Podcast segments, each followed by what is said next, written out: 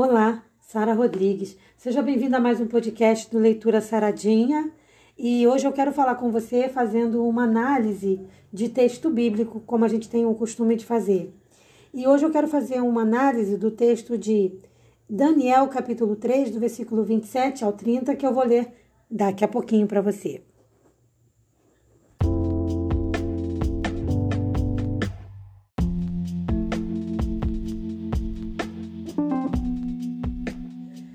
Texto diz assim: E reuniram-se os príncipes, os capitães, os governadores e os conselheiros do rei, e contemplando estes homens, viram que o fogo não tinha tido poder algum sobre os seus corpos, nem um só cabelo da sua cabeça se tinha queimado, nem as suas capas se mudaram, nem cheiro de fogo tinha passado sobre eles.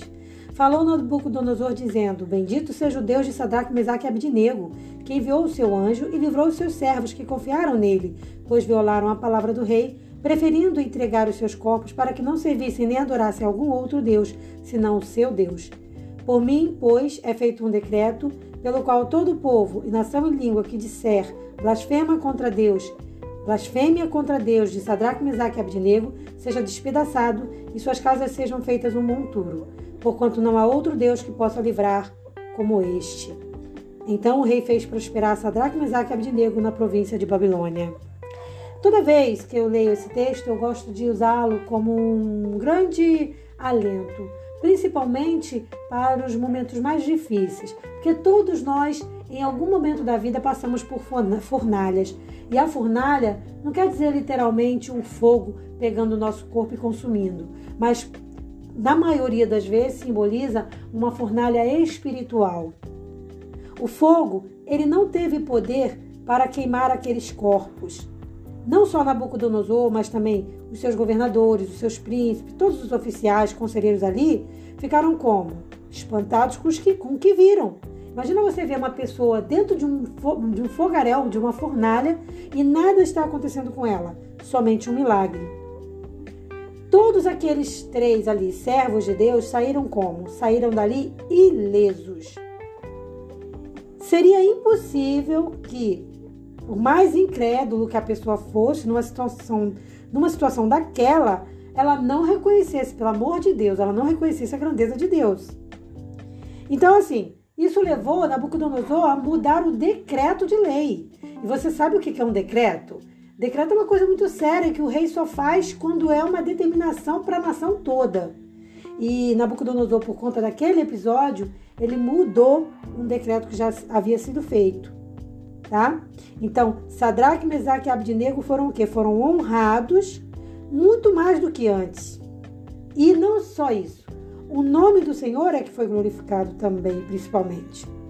Isso é uma grande lição para nós, porque toda vez que a gente passa por uma prova, a gente precisa entender que aquela prova ela é para a honra e glória do Senhor. E que quando nós vencermos aquela prova, a gente vai estar o quê? Vai ter, na verdade, glorificado o nome de Deus. Então veja bem, o único cuidado que a gente tem que ter é, é, é o cuidado de não chamar de prova coisa que não é prova. Como eu já falei em outros episódios, em outros momentos, muitas das vezes as pessoas confundem, né? Elas se colocam numa situação problemática e depois querem chamar aquilo de prova do Senhor. Não é correto. Eu dei uma vez, acho que se eu não me engano, até um exemplo da pessoa que sai com o dinheiro na conta. Aí, se acontecer um imprevisto, ela fica sem o dinheiro, ela vai dizer: Estou sendo provado. Não, aí não, aí foi desleixo mesmo. Prova é outra coisa. Prova é você estar tá com tudo ali organizado, direitinho, e vir uma coisa extraordinária que foge do nosso alcance e nos provar. Aí é aprovação, tá? E, e normalmente, se não sempre, né? A aprovação ela tem como principal ponto o quê? Claro que tem a, a, questão de nos moldar, de melhorar nosso relacionamento com Deus, de nos, nos melhorar como pessoas. Mas o ponto primordial da aprovação é a glória do Senhor, é glorificar o Senhor. E Deus, ele só escolhe para ser provado aqueles que estão aprovados. Então, Deus escolhe para ser provado pessoas que o amam de verdade. Porque Deus vai ficar perdendo o tempo dele, provando quem não vai render nada? Vamos ser sinceros? Então, às vezes a pessoa passa por uma luta e ela passa por aquela luta porque ela não teve a proteção do Senhor, primeiro porque ela não pediu, segundo porque ela não acreditou, ela não confiou, ela não entregou a vida dela ao Senhor, ela fez as próprias escolhas. Aí depois que acontece uma coisa ruim, diz: Ah, eu fui provado. Não, nesse caso também não. Porque na verdade a pessoa não vive com Deus, ela não busca Deus. Então ela não foi provada, ela está só, colhendo as consequências das ações dela mesma. Agora, provação é quando você não colabora para que nada daquilo aconteça e infelizmente acontece. Então, isso aí é para a honra e glória do Senhor. Isso deve servir para a gente, essa história, como uma lição de que quando enfrentarmos as fornalhas da nossa vida, nós devemos manter em quê? Em Deus a nossa confiança. Manter a nossa confiança no nosso Deus Altíssimo, porque Ele vai o quê? Manifestar o seu poder através da nossa fé. É como, por exemplo, finalizando, diz o Salmo 56, verso 11. O que, que diz o Salmo 56, 11? Ele diz assim: Em Deus tenho posto a minha confiança, não temerei o que me possa fazer o homem. Eu tenho experimentado muito isso e quero te dar um, uma dica, tá? Porque eu acredito que você já vive essa experiência e se não vive, esse é o momento de você iniciar essa experiência com Deus. Mas sabe, sempre quando alguém vem com uma notícia ruim para mim, sempre quando alguém vem falar alguma coisa negativa, eu sempre recorro ao joelho no chão. Sempre. Eu faço o que a Bíblia orienta. Entro no meu quarto, fecho a porta, olho em secreto, que meu pai que ouve em secreto vai me atender. E sempre Deus me atende. Então, sabe, a gente precisa confiar nossa vida no Senhor, entendendo que Primeiro, a gente tem que fazer tudo de acordo com a vontade de Deus e não ficar tentando ao Senhor.